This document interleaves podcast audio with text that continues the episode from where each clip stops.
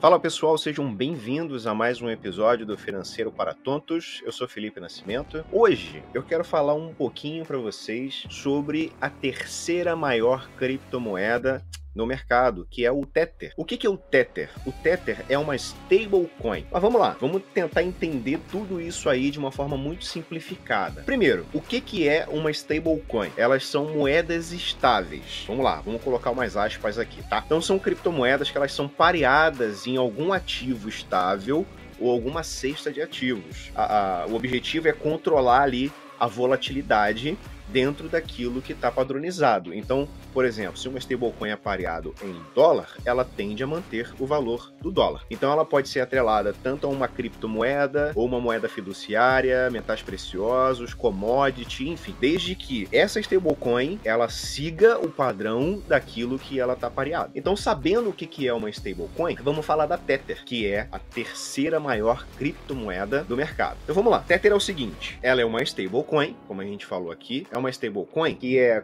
colateralizada em moeda fiduciária, mais especificamente o dólar, tá? Então ela é pareada com o dólar. Então, o que, que isso significa? O que, que é colateralização? É o ato no qual o devedor oferece determinado ativo ao credor em garantia de pagamento da obrigação. Vamos resumir isso aqui. É o seguinte: para mim te vender um Tether, eu tenho que ter um dólar. Então é assim: para cada Tether vendido, para cada Tether oferecido, cada Tether comprado tem que ter um dólar, moeda fiduciária, lastreando isso aí. Então isso garante que vão existir recursos necessários para quem está investindo, para quem está comprando. Então se você compra um milhão de Tethers, você está comprando um milhão de dólares. Exatamente isso. E a Tether, ela tem de manter essas reservas. Tem audições, você tem o pessoal da SEC lá nos Estados Unidos que bate muito muito forte em cima dessa regulamentação, né, dessa fiscalização, e eles garantem que os ativos estejam de acordo. Até ter um tempo atrás teve alguns problemas aí com relação a isso, porque parece que eles não estavam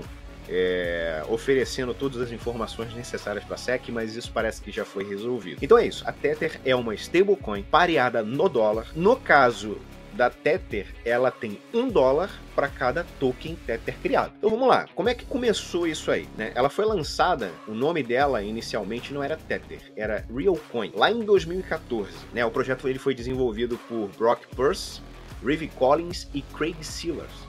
Então a moeda foi lançada na blockchain do Bitcoin inicialmente. Mas em novembro daquele mesmo ano, lá em 2014, o projeto foi renomeado para Tether. Então, através da Tether LTDA, é uma companhia, tá?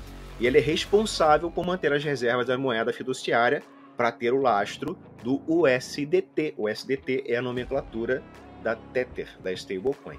Então a negociação de Tether teve início lá em fevereiro de 2015, numa plataforma chamada Bitfinex. Então tanto a Tether quanto a Bitfinex pertencem à mesma empresa, a iFinex. Então, quais são as vantagens do Tether? Para a gente entender. Vamos lá. Vantagem do SDT é o seguinte: elas estão diretamente ligadas com a facilidade para quem quer investir em dólar. A, a, grande diferença é que as taxas são muito menores do que se você for comprar dólar cambialmente. Você paga muito menos taxa. Sem contar também que o tempo de resposta é muito curto. Então você paga pouca taxa e você ganha, você ganha, né?